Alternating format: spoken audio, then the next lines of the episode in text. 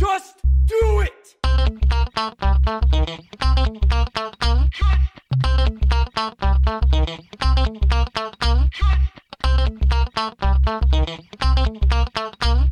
Don't let your dreams be dreams. Bonsoir et bienvenue dans ce nouvel épisode de Juste Fais-le, le podcast d'inspiration sur les projets, les expériences, mais surtout sur ceux qui les font. Je suis Damien, votre hôte, et ce soir, je reçois chez lui, dans son shop, Gis Melou. Gis, bonsoir. Bonsoir. Alors Gis, euh, donc on est dans, comme je disais, on est chez toi, on est plutôt dans, ta, dans ton shop, on va, on peut appeler ça un shop. Euh, Est-ce que tu peux te présenter pour les personnes qui ne te connaissent pas encore? Euh, bah voilà, je m'appelle Gis, Gislin, Gis tout court. Je suis Au tatoueur. J'ai 37 ans. je suis en France depuis un an et demi. Je suis français. Je Euh, suis- je suis parti pendant longtemps. C'est important de, le faire. Alors et du coup, pourquoi je t'ai fait venir, enfin pourquoi je suis venu même à ta rencontre ce soir, plutôt? Euh, parce que j'ai euh, une expérience atypique, j'imagine, un petit peu, par mon parcours. C'est ça, tout à fait. Euh, déjà, tatoueur, c'est pas forcément un métier très commun, bien qu'il y en ait de plus en plus aujourd'hui. J'ai voyagé.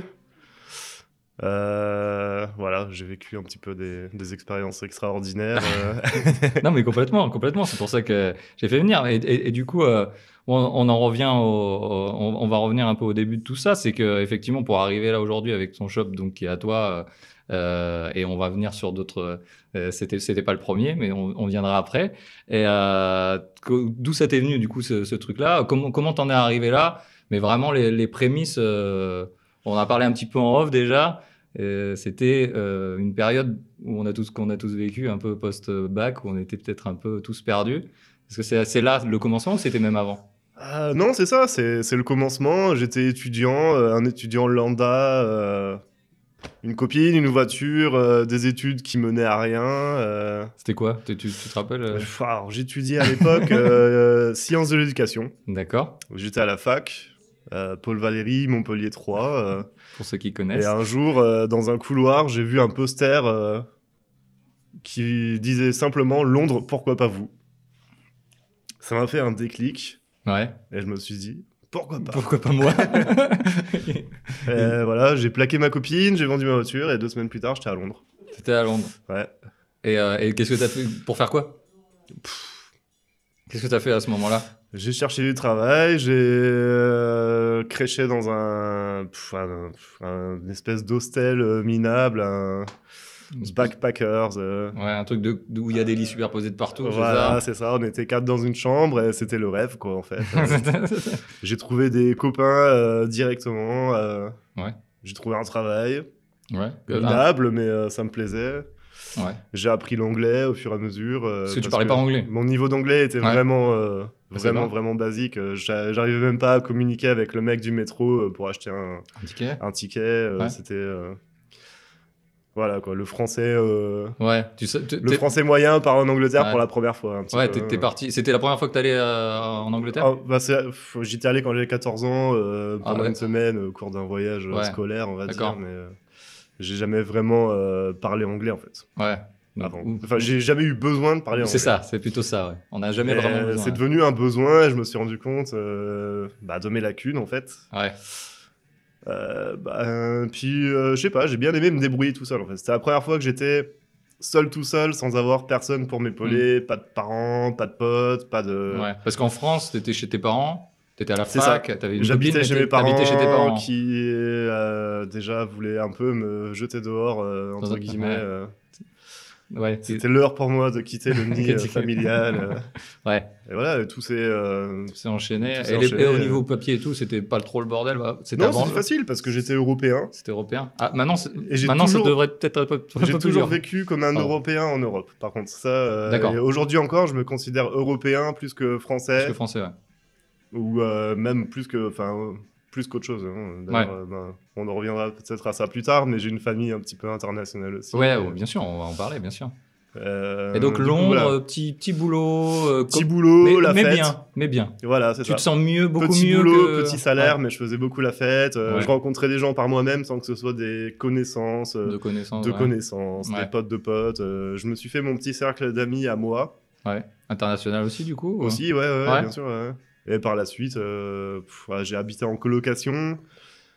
Euh, avec des, pff, des Allemands, des Sud-Africains, des Espagnols, des Italiens, des Polonais, des Hongrois. Ouais, d'accord. Donc ça, Euh, ça permettait de travailler euh, aussi. fois, et avec des gens ouais. comme moi qui savaient pas parler anglais non plus forcément. Parler mal anglais entre vous, quoi. Et c'était c'était génial en fait. On s'apprenait l'anglais Ouais. mutuellement. et puis bah ça va crescendo. Hein. Tu commences avec le langage d'un enfant de deux ans, euh, alors que tu as envie de t'exprimer sur des choses compliquées comme euh, la politique, la religion. euh, bien sûr. sauf que c'est très compliqué au début. Puis petit à petit, ben, ça, ça finit par venir. Et c'est Euh, et c'est venu, du coup. C'est venu, c'est ça. Et, Voilà. euh, Puis, euh, du, du jour où je suis parti, en fait, euh, ouais, j'ai jamais eu vraiment envie de revenir. En fait, ça m'a donné envie d'aller plus loin. Ouais. T'es resté euh, combien de temps, du coup, là, à, bah, Londres La première fois que je suis allé à Londres, j'y suis resté deux ans. Deux ans. Et du coup, as eu en- là, t'as eu envie d'aller c'est là que Ouais. j'ai rencontré un, en fait, euh, un de mes colocs qui était français aussi, le seul français euh, de mon entourage, euh, avec qui on est devenu euh, très proches, euh, qui m'a dit voilà, je voudrais partir à San Francisco. euh. D'accord. Je lui ai dit bah, je te suis et tout, euh, sans problème. Et euh, finalement, il s'est avéré que les visas étaient compliqués à avoir, ceci, cela. Euh, Du coup, on s'est redirigé sur le Canada. On avait pensé Vancouver. ouais. Euh, sauf qu'à l'époque, il fallait passer par le consulat euh, à Paris, alors qu'on habitait à Londres, c'était assez compliqué. et, On a vu par hasard qu'on pouvait avoir des visas pour l'Australie facilement en ligne. Et du coup, on a essayé Ah juste pour essayer, D'accord. et ça a marché. Trois jours plus tard, on avait notre visa pour l'Australie. Du coup, t'as dit J'ai l'Australie. démissionné Ouais. et on est parti pour l'Australie Ah, d'accord. directement. Mais on est parti ensemble. euh, Ces décisions, tu t'avais, enfin là, comme tu en parles, t'as l'air de Il y avait- les prendre. De, de- c'est même pas des décisions, ça. T'as l'air de te C'est- dire, bon, allez. Pas des décisions, c'est plus euh, Je sais pas des opportunités. Ouais. Des opportunités à Tu te saisir. poses en même fait. pas la question. Enfin, j'ai l'impression. C'est ça. Bah, j'avais rien à perdre en fait. Euh, J'avais un petit boulot pourri euh, que je pouvais remplacer. Je savais très bien que en fait, dès le début, je savais très bien que je pouvais revenir Et faire exactement la même chose, en fait. et faire la même Ouais. chose au pire si les choses marchaient pas. C'est ça qui m'a fait avancer toute Ouais. ma vie et même encore tout aujourd'hui, euh, j'en suis là. Ouais, ouais. D'accord. Je sais que ce que je sais faire, je pourrais le refaire si jamais ça marche pas. Ouais. Et c'est ça qui m'a vraiment motivé toute ma vie en fait. Tu l'as fait une fois, donc. euh, y a Si pas je l'ai fait une souci. fois, je peux le refaire. Ouais. Et je- ça m'est arrivé. Ça m'est arrivé, je suis euh, parti en Australie et plus tard je suis revenu à Londres et Ouais. j'ai retravaillé pour le bar à jus de fruits à l'époque où je travaillais. Tu euh, travaillais déjà, ouais. j'ai re- repostulé et Ils m'ont repris, hein. directement évidemment. J'étais euh, assistant manager, je savais tout faire, machin. Ils m'ont remis là où j'étais deux Et- ans plus tard sans problème.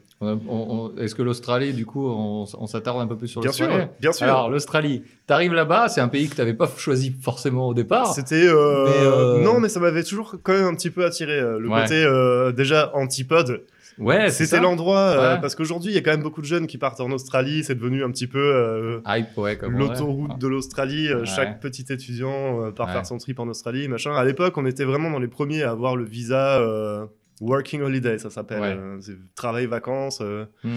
Et du coup, euh, on s'est lancé dans le truc sans trop savoir à quoi s'attendre. On savait qu'il fallait pas de casier judiciaire, il fallait avoir un- une certaine somme sur son compte en banque pour pouvoir revenir, j'imagine, en cas de. Ouais. En cas de problème, Voilà, c'est ça, ouais. Du coup, on l'a fait sans réfléchir. hein. Ouais, on est parti, on a pris notre billet, on est passé vers la Malaisie, on s'est arrêté 15 jours en se disant on se fait des petites vacances. On était les premiers de toute notre bande de potes à foutre les pieds et en Australie et en En Malaisie. Malaisie, hein. C'était vraiment. Ouais, c'est euh, ça. ouais. On s'est exilé euh, sans savoir trop euh, quoi ni comment. Mais sans peur, sans. Enfin, parce que tu- là, tu parles pas de ces Ouais, décisions. ouais.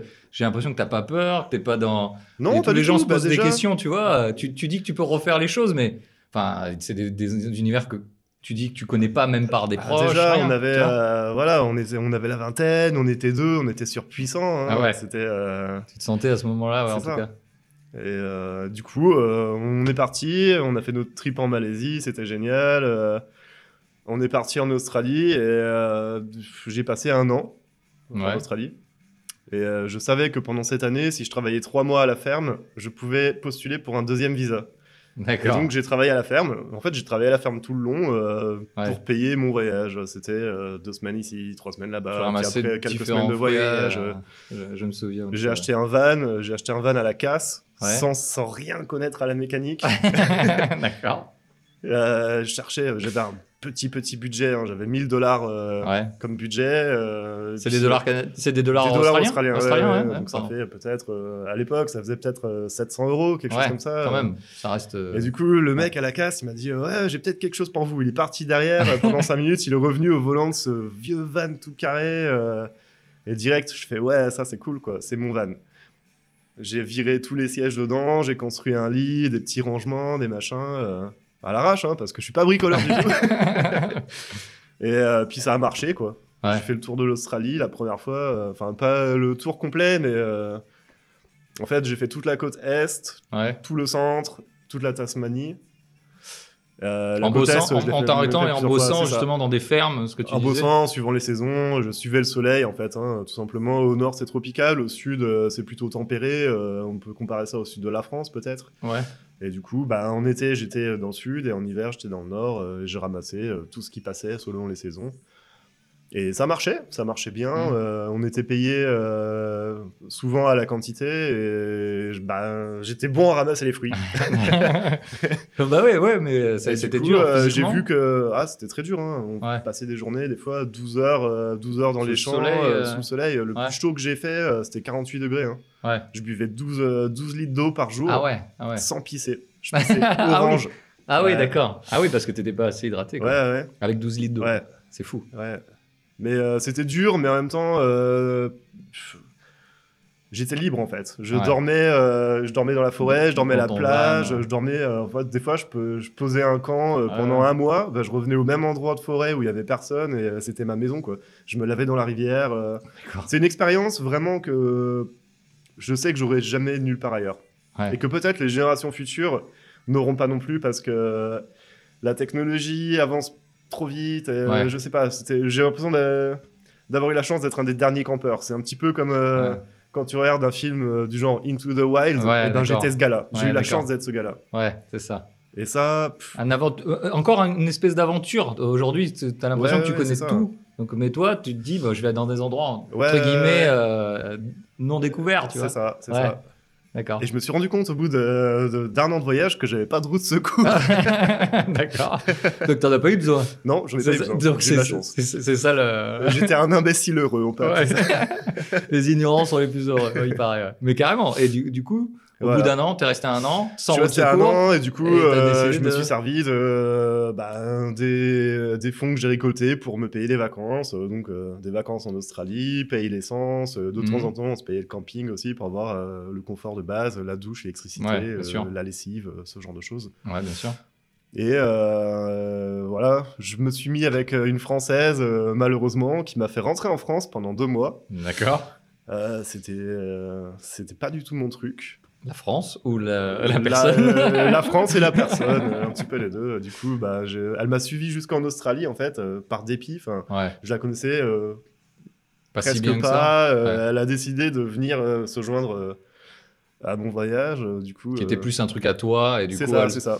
du Mais coup bon. forcément, elle n'était pas dans le délire. J'ai posé la question à mon entourage. Ils m'ont dit si elle est prête à tout plaquer, à venir te suivre, il y a peut-être un truc. J'ai écouté les conseils des gens. Elle m'a suivi. Elle m'a pourri la fin de mon voyage. D'accord. Elle m'a ramené en France, j'ai passé deux mois, euh, j'étais malheureux, euh, j'ai pas trouvé mon truc. Du coup, j'ai claqué euh, le peu de thunes que j'avais économisé en France, Mhm. à acheter du mobilier euh, Ikea, ce genre de choses. Pour te mettre en ménage. voilà, c'est ça. Sauf que j'étais pas heureux du tout. Du coup, ben, Ouais. encore une fois, j'ai pris une décision un petit peu, on va dire, brut. ah brut, ouais, ouais, c'est ça. Bah, je l'ai, je l'ai, je l'ai plaqué. euh, j'ai pris ma valise. J'ai pris euh, les, les 300 euros qui me restaient. Je suis parti en Angleterre où je savais que je pouvais faire une vie. Et c'est là que je suis retourné justement au barrage Au de barrage euh, J'ai retrouvé ma vieille vie à Londres Que t'aimais aussi. que j'aimais, Ouais. que j'aimais. ouais, ouais. Euh, ça a duré, ça a duré six mois. Au bout de six mois, j'ai j'avais l'impression de revenir un petit peu en arrière Ouais. après toute cette aventure, se retrouver dans la grisaille, dans la grosse ville, euh, se faire bousculer dans l'escalator. euh, J'y manquait quelque chose en fait. Ouais. Et euh, j'ai regardé la carte de l'Europe et j'ai vu l'Irlande. et je me suis dit, ils parlent anglais, Ouais. ils ont un salaire minimum équivalent au salaire anglais, Ils ont de la bière? ils ont de la bière. C'est important.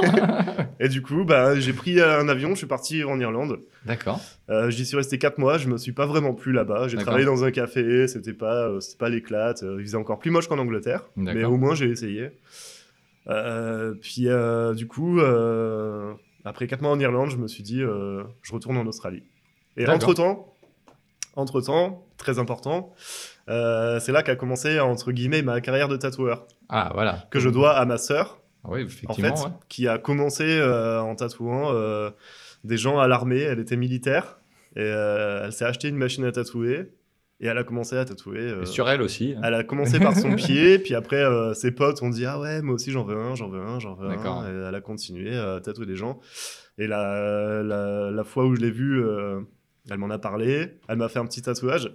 Je te montre, on pourra pas euh, voir On- au micro, mais. Ouais. la toute petite étoile. Ah, la petite étoile, effectivement, que tu avais. Oui, oui, Voilà, c'est Marie, ma sœur, qui me l'a tatoué. Ouais, ouais, je, je me souviens Et que le jour où elle m'a fait ça, je savais, Tu t'es, tu c'est là, ça a décl- comme comme l'affiche, comme l'affiche de l'Angleterre. c'est ça. Ça t'a fait. ça. euh, Et du coup, euh, quelques mois plus tard, elle était à la fin de son contrat à l'armée. Elle m'a dit, euh, voilà, faut que je me convertir. Je pense que je vais faire dans le tatou. dans le tatouage. Et du coup, elle Ouais. a trouvé un apprentissage. Et euh, ce jour-là, je lui ai dit, écoute, euh, apprends tout ce que tu peux.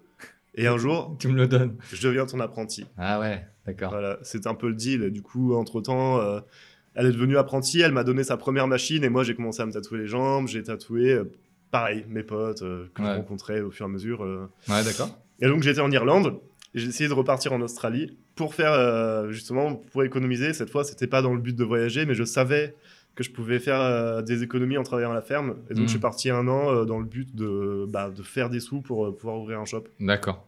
Et donc j'ai travaillé pendant un an comme un robot en Australie. J'avais la chance d'être rapide. pour ramasser les fruits, ils appellent ça un gun picker en, en Australie. D'accord. Donc en fait, c'est des gens qui sont capables de ramasser des centaines de kilos à la ouais. journée. Et je pouvais me faire dans les bonnes journées euh, 400 dollars. Ouais, d'accord. Ouais. Ah oui, ça fait des. des... Et ça du coup, euh, j'ai ramassé, ramasser, ramassé, ouais. ramassé, ramassé. Ma sœur euh, m'a rejoint En en Australie. Australie. Euh, voilà, puis on a ramassé des fruits en vivant dans, une- dans une tente, en vivant comme des pauvres, comme des pauvres. hein. Et euh, parce qu'il y a des sacrifices hein, dans tout ce que je dis. euh, Ouais, ouais, aussi, on, ça, on c'est vivait dans une tente à deux. On n'avait pas acheté de matelas parce que ça coûtait trop cher. C'était 15 dollars, c'était trop cher euh, pour pouvoir se permettre. euh, Ouais, tu, tu voulais vraiment. J'ai dormi sur des cailloux pendant trois mois euh, juste pour pouvoir vraiment mettre tout ce que je pouvais dans la tirelire. hein. Ouais. Ça a été des sacrifices. On s'achetait un, un pack de bière par semaine. On buvait une bière par jour. On la buvait chaude parce qu'on n'avait pas de frigo. Ma sœur, elle la buvait le matin parce que ça lui faisait plus d'effet. Ah Moi, bon je la buvais le soir après le boulot. Mais voilà, on était vraiment en mode. euh, Ouais, la, la seule chose chère qu'on avait acheté, c'était un jeu de Uno parce qu'on se faisait chier. ouais. On l'avait payé peut-être 3 dollars et on avait acheté des crayons de couleur pour pouvoir dessiner. euh, Ouais, pour, pour les, pour les ouais. Voilà. D'accord. On était euh, vraiment, on a économisé euh, tout ce qu'on Ah bah, pouvait ouais. euh, sans, euh, enfin vraiment en vivant en dessous du seuil de pauvreté pendant un an, Ouais, en ayant des milliers sur notre euh, compte en banque. Ah ouais pour, pour un objectif. Ouais. Donc c'est ça. Voilà, c'est ça. Et du coup, l'Australie? L'Australie, c'est fini au bout du, bah, pour moi, le deuxième visa d'un an. Voilà. Je suis rentré, euh, bah, on est rentré ensemble en Angleterre. euh, et on- en fait, on voulait ouvrir notre shop. On est arrivé en Angleterre. Et je sais pas pourquoi, je me suis mis à retravailler dans un bar à fruits, juste en attendant pour pas perdre nos pépettes. Euh, Donc, Ouais. je payais un peu le loyer pour nous deux. On était en coloc. euh, tout se passait bien. euh, mais euh, c'était la période de la crise économique. En fait, c'était en 2000, euh, 2009. Hmm. Donc, gros fléau de la crise Ouais, la économique, crise, bla la- bla bla. La fameuse crise, ouais. Euh, tout le monde nous a un petit peu refroidi en disant ah oui mais vous êtes fous euh, vous essayez d'ouvrir un truc c'est la crise vous allez vous casser la gueule machin euh. bon après on partait de pas grand chose non plus hein. Oui, oui, c'est ce que tu disais toujours. Tu, pourrais euh, retravailler ton truc c'est de ça jus de fruits. c'est hein. ça Donc, et donc j'ai travaillé pendant trois mois dans un bar à jus de fruits ma sœur était malheureuse en Angleterre Ouais. moi je travaillais dans un boulot pourri que j'avais déjà fait pendant des années j'avais pas vraiment envie de Ouais. d'être là et de faire ça et puis ouais, un jour on m'a dit je sais pas, on a bu une bière, elle s'est mise à pleurer, elle s'est mise à pleurer, on... et là je lui ai dit, écoute, euh, je suis dedans, demain, on cherche un shop. et euh, puis bah c'est ce qu'on a fait, on s'est baladé, en fait j'avais déjà repéré des Ouais. quartiers où, euh, Où ça me paraissait euh, Opportun. opportun, Ouais. voilà, c'est ça, il y avait... Il y avait des, des magasins vintage, ça s'appelle Brick Lane. Aujourd'hui, il y a plein de tatoueurs là-bas, mais nous, on était les premiers, Tu l'as lancé. les premiers à s'implanter là-bas. D'accord. Et du coup, euh, c'est le, c'est le quartier que j'avais repéré. euh, Et trouvé qui était assez branché, où il n'y avait pas de studio de Ouais. tatouage. On a trouvé un local, il y avait marqué à louer. euh, ce jour-là, on s'est posé avec un pack de bière en face du magasin. euh, on pouvait regarder. euh, je lui faisais la courte échelle, elle regardait par la fenêtre.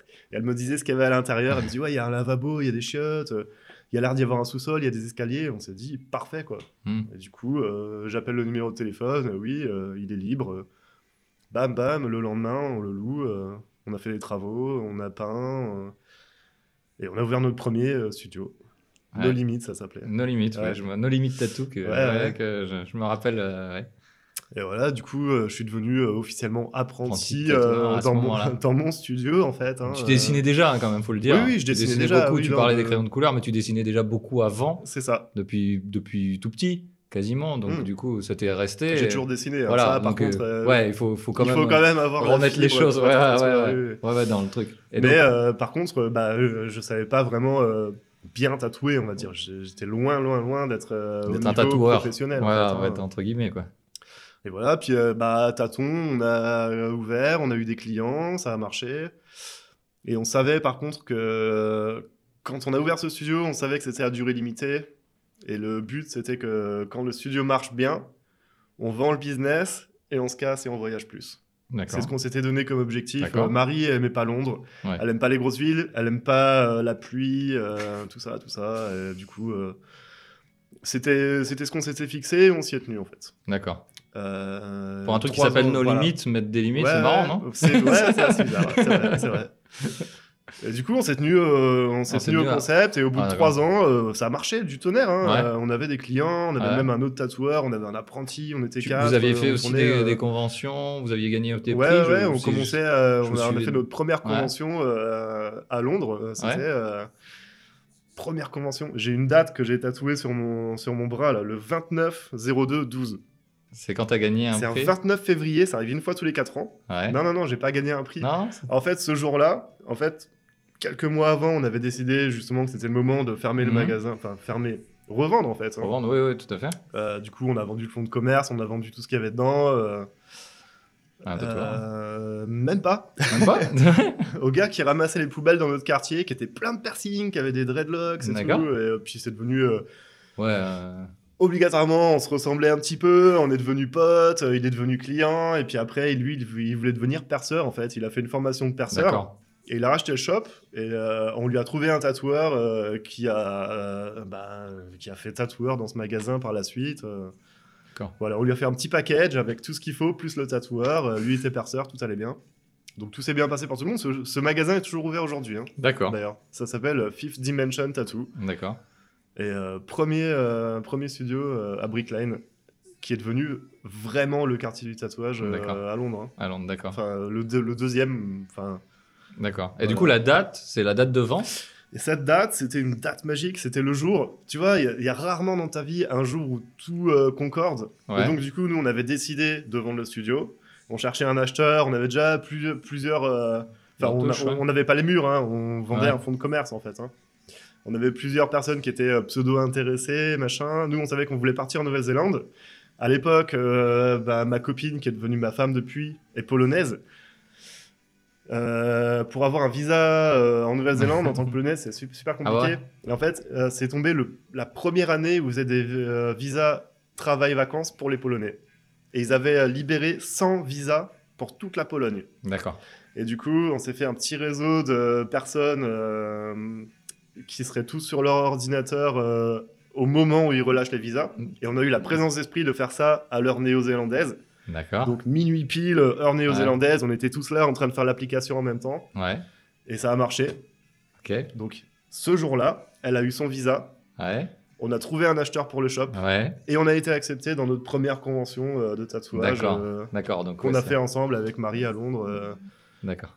C'était les planètes étaient alignées. euh, Ouais. voilà, enfin, c'était le jour magique euh, que je me suis tatoué ce jour-là, du coup. euh, D'accord. voilà. Et puis après, ben, on a continué, on est parti. euh, du coup, bah, du coup, on est parti en Nouvelle-Zélande. Je suis parti avec ma copine. on est passé par Bali, on l'a pris cool pendant un mois. D'accord. voilà, la Nouvelle-Zélande, ça s'est super bien passé. C'était le pays de mes rêves. D'accord. Parfait. Les gens sont sympas, il fait beau. Enfin, il fait beau. Ça dépend où en Nouvelle-Zélande, hein, mais on était à Auckland, euh, donc au nord. Ouais. Au nord, c'est là où il fait plus chaud parce que c'est dans l'hémis- l'hémisphère sud. Bah oui, oui, c'est ça. Euh, pas d'insectes, pas d'animaux dangereux, euh, D'accord. pas beaucoup de monde. Il y a 4 millions de personnes en Nouvelle-Zélande euh, pour un pays grand comme l'Angleterre, euh, enfin comme euh, le Royaume-Uni même. hein. Ouais, Euh, plutôt, donc, ouais, euh, ouais, ouais. Beaucoup d'espaces vierges, des belles plages, euh, des volcans. euh, tu vas dans l'île du Sud, tu as des montagnes de rêve. euh, Enfin, c'est c'est vert, c'est propre. Les gens sont écolos. Les gens sont sympas, ouverts, tu vois. Ils dorment avec euh, la maison ouverte, quoi. tu sais. Ouais. C'est pas euh, le pays où tu es obligé de t'enfermer à clé, d'être parano. euh. Ouais. Donc, euh, après Londres, c'était une grosse bouffée d'air frais, en fait. Quoi. Hmm, ouais, par rapport à la grisaille, voilà. machin. Ouais. D'accord. Et du coup, j'ai commencé à travailler dans un, dans un studio. En Nouvelle-Zélande. J'ai commencé à travailler dans un studio pardon, Ouais, y a pas de souci. que, que j'aimais pas, euh, pas particulièrement, on va dire. euh, leur méthode de travail correspondait pas vraiment à ce que je faisais. euh. C'est un peu particulier la Nouvelle-Zélande par rapport au tatouage euh, aussi. en- Bah, euh, justement, c'est un des pays euh, où euh, c'est un peu- c'est un petit un peu, peu né, euh, non? ouais, Ouais. euh, ça fait partie de leur. euh, pff, les, les Maoris, ils ont euh, des tatouages euh, traditionnels. Ouais, tout à fait, donc, euh, de toute façon, tous les pays anglophones en général, hein, c'est des pays où euh, les gens sont Très beaucoup tatoué. Ouais. euh, ça fait partie de la culture, euh, beaucoup Mm. plus que chez nous en France euh, aujourd'hui. hein. Ouais. Euh, bien que c'est en train de, ch- de changer ici. Mais... Ouais, bien sûr. Et voilà, du coup, le premier, ta- le premier studio que j'ai trouvé, ça m'a pas trop plu. Bah, je me suis barré, puis j'en ai trouvé un autre. bah oui. T'as gardé cet état d'esprit de, si quelque chose va pas, il faut le changer parce que c'est pas quelqu'un d'autre qui va le faire pour toi en fait. Ouais, c'est bien, c'est une bonne. C'est euh, un bon bouger, hein. leitmotiv, ouais. Ouais. Mais carrément. En fait, je pense que si t'es pas content, faut te poser, euh, faut te poser vraiment la question pourquoi est-ce que t'es pas content? Est-ce que ça peut se, se, se résoudre par soi-même ou euh, est-ce qu'il faut changer quelque chose quoi? S'il faut Ouais. changer quelque chose, faut le faire. C'est- En fait, le moment où tu arrives à faire pile ou face pour savoir s'il faut prendre une décision et que t'es pas content Quand de, la- de quand- la pièce, Quand... Ouais, t'as c'est ça. déjà ta réponse. Normalement, t'as la, t'as la réponse pendant que la pièce tourne. Ouais, ouais, ouais, Parce c'est que ça. tu espères la C'est réponse. ça. Et ouais. ben, déjà, bah, t'as même pas besoin de faire pile ou face, faut le faire. Ouais. C'est ça, hein, vraiment. Et toutes ces décisions, ça s'est enchaîné, euh, c'est toujours euh, quand même euh, des décisions. Et puis à chaque fois, ben, t'as quelque, chose ça a à, des conséquences quand même. quelque chose à gagner, mais aussi quelque chose à perdre. Ouais, hein. bien sûr, c'est ça. Matériellement, j'ai eu, euh, j'ai eu des tonnes de maisons, des tonnes de voitures, des tonnes de- d'objets, des poêles à frire, des machins. J'ai toujours tout laissé derrière, hein, des habits, des. Je me, je me rappelle d'un concept que tu m'avais dit quand tu étais parti en Australie. Tu m'as dit si je reviens dans un an et que les choses m'ont pas manqué, Mm. je les bazarde au secours populaire, euh, etc. Je vis toujours comme ça aujourd'hui, Ouais. euh, vraiment.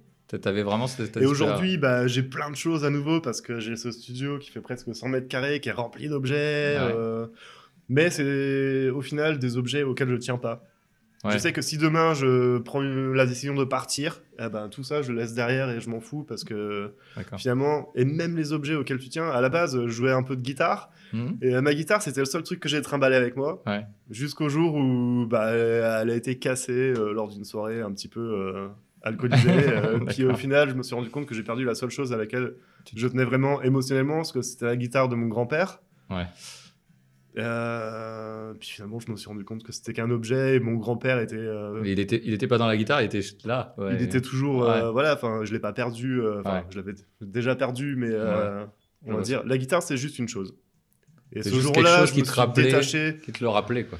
Je pense que pff, de toute façon, c'est les objets matériels qui freinent les gens beaucoup sur, euh, Ouais, mais je sur, je ce- suis sur leur hein. prise de décision. Ah final. ouais, ouais. Le matériel, c'est euh, c'est des menottes. Ouais. Mais euh, c'est des choses qui fictives en fait. Pas, c'est, euh, je sais plus qui c'est qui disait ça, mais c'est pas. euh, les choses ne t'appartiennent pas, c'est tu appartiens à ces choses. C'est ça. Ouais. C'est ça. Et aujourd'hui, j'essaie encore de ne pas appartenir à mes choses. Ouais.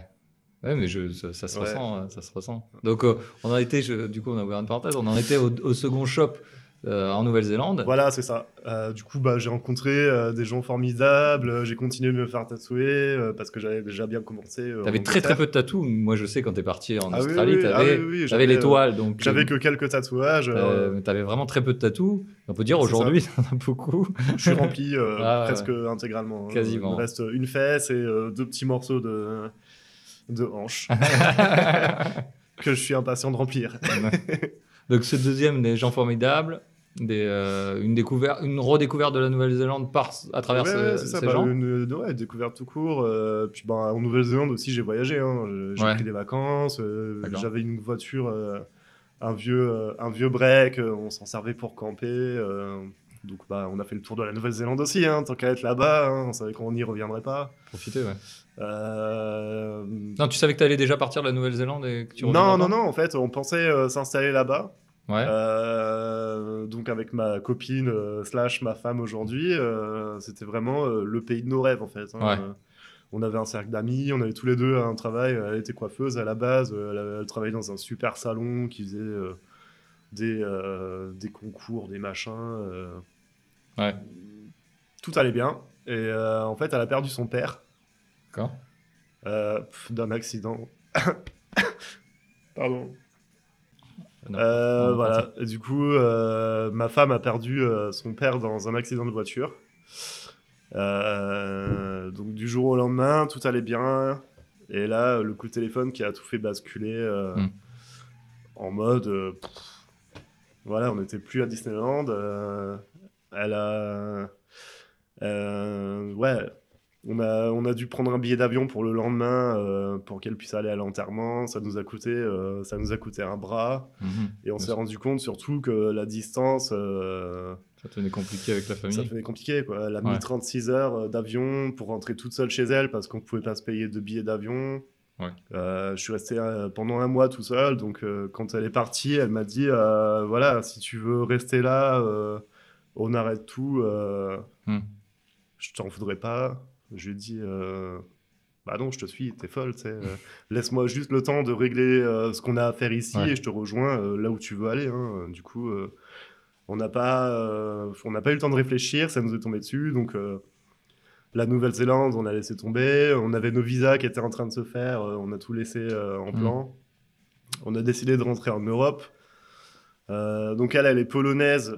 Moi, je suis français. On s'est rencontrés en Angleterre et c'était un petit peu compliqué. On a regardé la carte de l'Europe euh, pendant des heures, quoi, en se demandant euh, où est-ce qu'on peut parler anglais, qu'on peut faire euh, assez de voilà, enfin vivre correctement par rapport au travail qu'on fait, coiffeuse, tatoueur, c'est pas Mhm. partout que ça Mhm. peut marcher du tonnerre non plus parce que moi je m'éclate au boulot. Mais on a trouvé des endroits qui parlent anglais, par exemple Gibraltar. On avait pensé à Mhm. Gibraltar en se disant, euh, voilà, ils parlent anglais, euh, sauf que Gibraltar, c'est 30 000 personnes sur un bout de rocher. Ça, ouais. Niveau tatouage, ça risque d'être euh, vite limité. Ouais, tout à fait. Euh, du coup, un petit peu au hasard, on a pointé euh, Berlin. On est parti à Berlin. On y est resté deux semaines. Euh, il fallait parler allemand à Berlin. Malheureusement, c'était pas aussi interna- international que ce qu'on croyait. Ouais. Ne sentais pas d'apprendre une autre langue voilà, c'est ça. ouais. Ouais. On a pensé à euh, Amsterdam et puis on s'est dit euh, que finalement, pff, en Angleterre, c'était facile pour Back nous parce qu'on avait déjà euh, ouais. des connaissances, des comptes en banque, des machins trucs qui faisaient que c'était plus facile. On avait déjà un numéro de sécurité sociale. C'était là que vous vous êtes rencontrés. c'est ça. Sauf qu'on s'est dit, on va pas aller à Londres parce qu'on avait déjà tous les deux fait le tour. Elle avait vécu là-bas, je veux pas dire de bêtises, mais je crois qu'elle avait vécu là-bas 7 ou 8 ans et moi j'avais dé- déjà vécu là-bas en tout 6 ans. Ouais.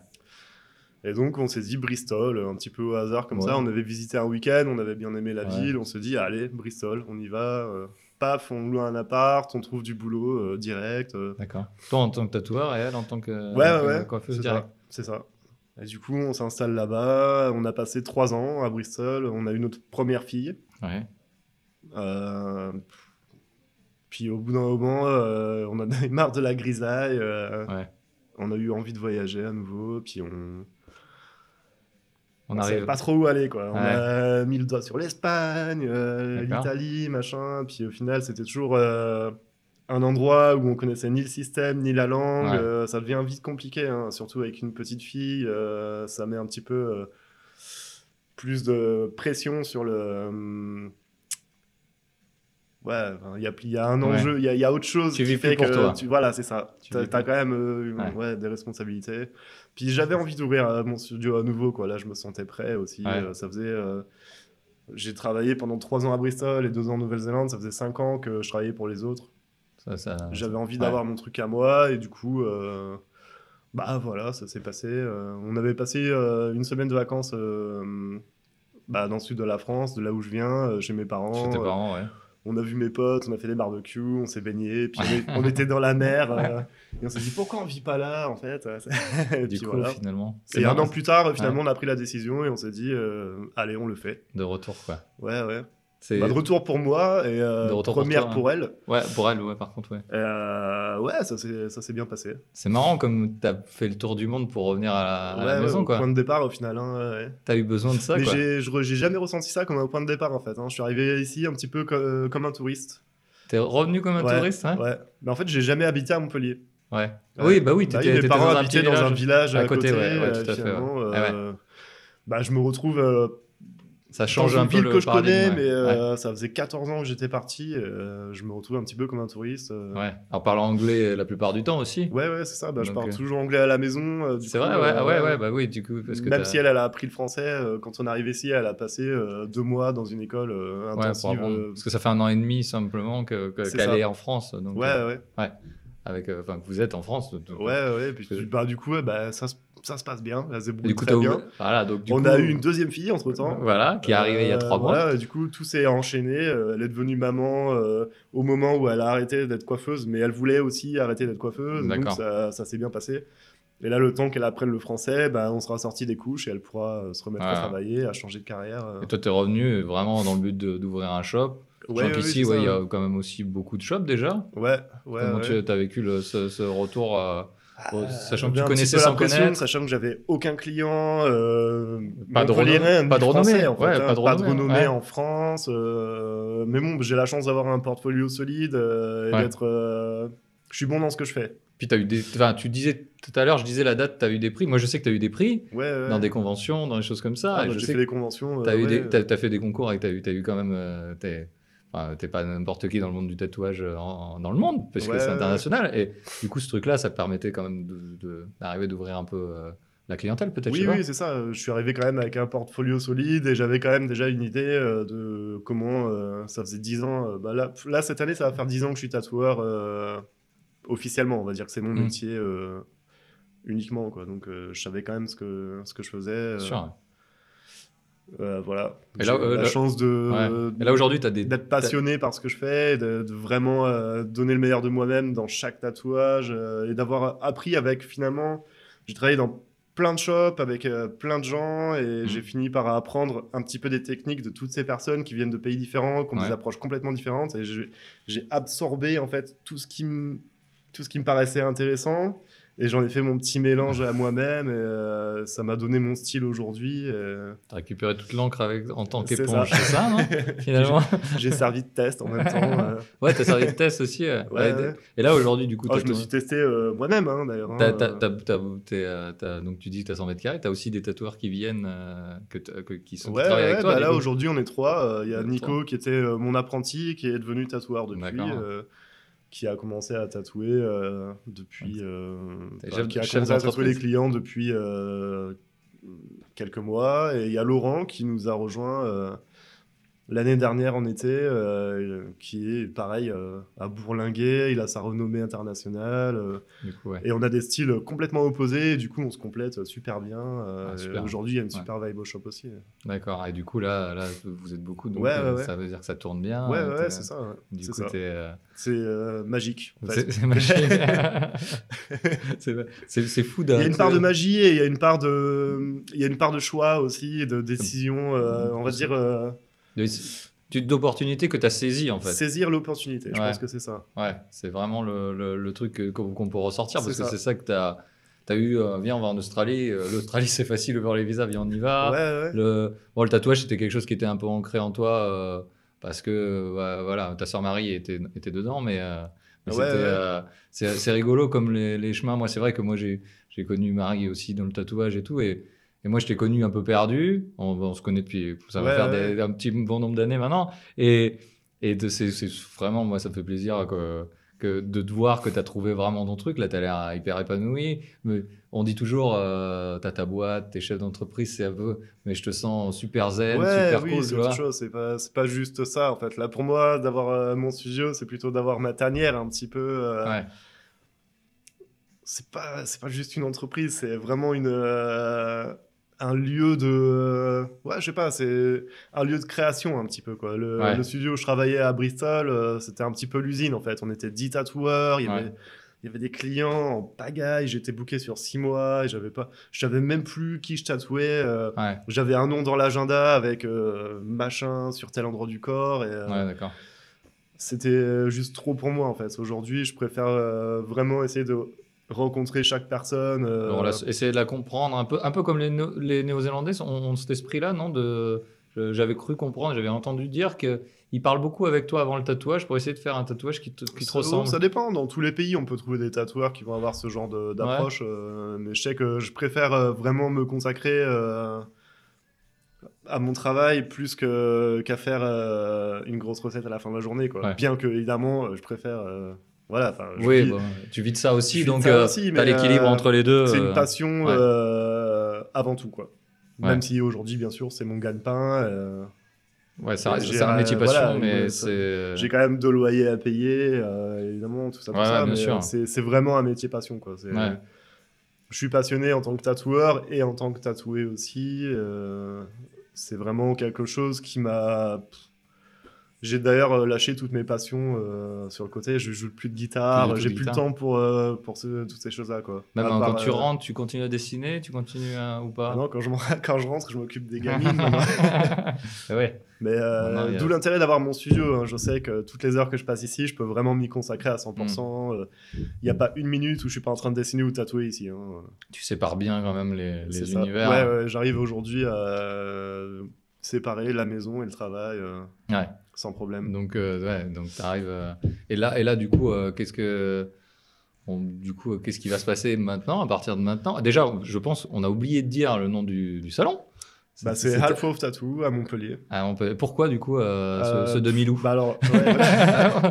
mon nom de famille c'est Melou, euh, Melou, Milou, Ah, Half Wolf. D'accord. Ok. Ah ouais, d'accord. Mais j'avais, vois, essayé de garder, j'ai essayé de garder un petit peu, voilà, une petite, euh, un petit côté anglais. D'ailleurs, tu peux voir euh, la déco qui fait un petit peu Ah ouais, anglaise complètement aussi. au pub. final, ouais, ouais, avec, on est, on est à- pour les le- murs vert foncé, les Exactement. cadres dorés, ce genre d'ambiance un petit peu. On, est- euh, on est complètement dans le, dans le côté anglais pub, clairement. Voilà. Et du coup, moi je savais pas, tu vois, pour le nom, mais c'est bien. Voilà, vous pouvez trouver à Montpellier. Il y a trois tatoueurs talentueux qui vous attendent.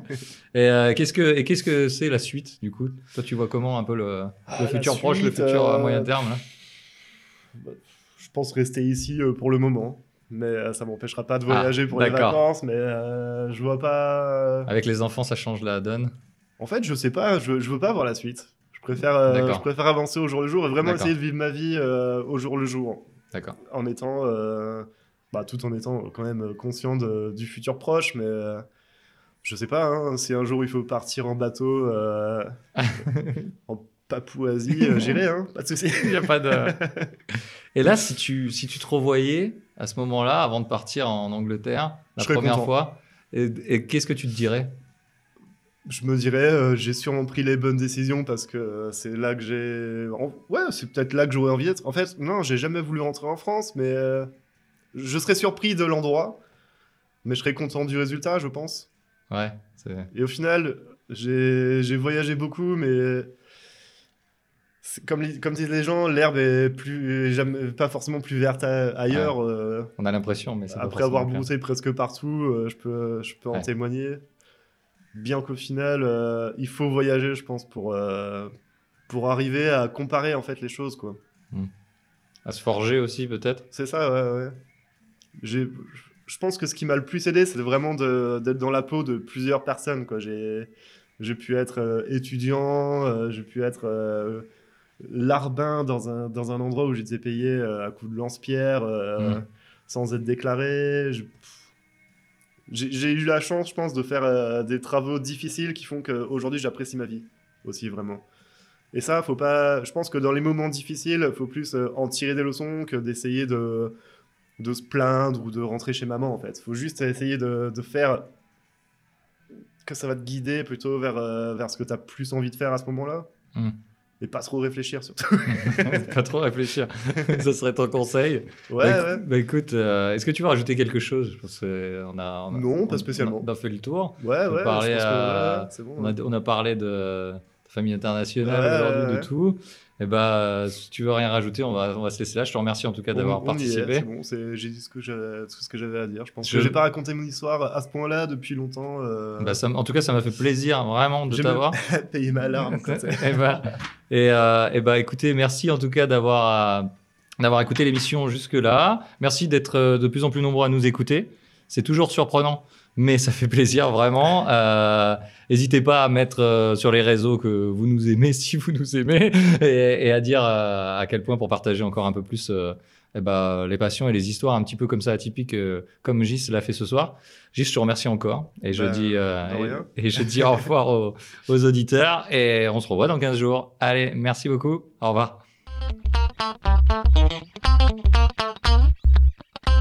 Don't